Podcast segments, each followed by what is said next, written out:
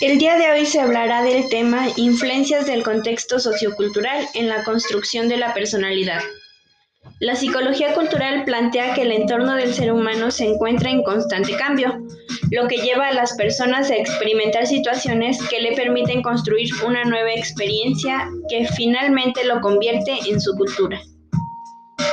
Los objetivos de este audio son identificar los factores de contexto social que más influyen sobre la personalidad y además controlar los factores del contexto social que mejor se relacionan con el control del compromiso y desafío de la personalidad, en el cual participaron dos alumnas de la Escuela Preparatoria Oficial número 129. Primeramente hablaré sobre el psicólogo Freud. Propuso la teoría psicoanalítica al principio del siglo XX. Esencialmente plantea la interacción de tres partes de la personalidad. Uno, ello es la parte de la personalidad que busca la satisfacción inmediata.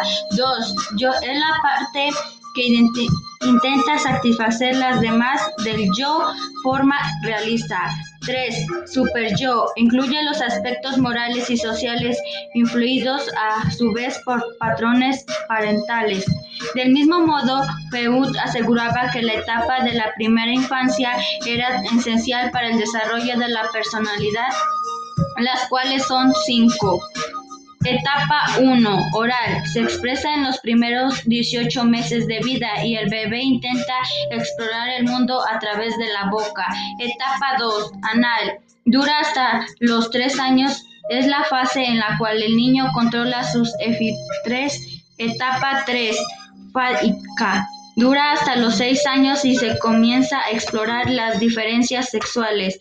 Etapa 4. Eh, de la Dura hasta la adolescencia y se caracteriza por el desarrollo del sentido del pudor. Etapa 5. Genital. Se refiere a los cambios físicos y psicológicos de la adolescencia que terminan con la adultez.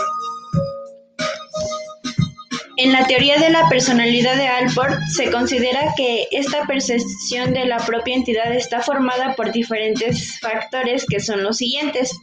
Primero, yo corporal es el componente de la conciencia acerca de las partes del propio cuerpo y el modo en el que éste se siente al entrar en contacto con los estímulos externos. Segundo, identidad. Se trata de nuestra propia historia vital, el modo en el que interpretamos el recorrido que hemos ido realizando y, a partir de este, las conclusiones que extraemos acerca de nosotros mismos. Tercero, autoestima, la percepción de que no somos entes pasivos, sino que nos vemos como seres valiosos. Cuarta, autoimagen. Se trata de un elemento comparativo. ¿Qué es lo que piensa que los demás piensan de uno mismo? Quinto, extensión del yo. Estos objetivos y metas forman un vector de actuación que guía la conducta. Sexto, racionalidad. Autopercepción de la capacidad de encontrar soluciones adaptativas a los diferentes problemas. Séptimo, intencionalidad, el elemento más complejo que es la capacidad de motivarse y luchar por seguir. Para Hume, su concepto central es el individualismo, la cual divide la estique en tres partes. 1. El yo se identifica con la mente consciente. 2. El inconsciente personal, todo aquello que se forma en el pasado individuo. 3. El inconsciente colectivo se centra en la experiencia de todos los seres humanos. Por otro lado, Jung nos habla de dos actitudes básicas para la personalidad.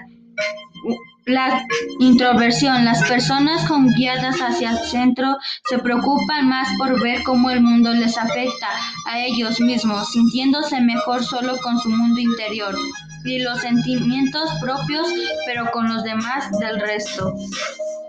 La extroversión. Las personas son guiadas hacia el externo y ven cómo ellos logran dar un impacto hacia el mundo, orientándose hacia las relaciones sociales en el mundo y las cosas.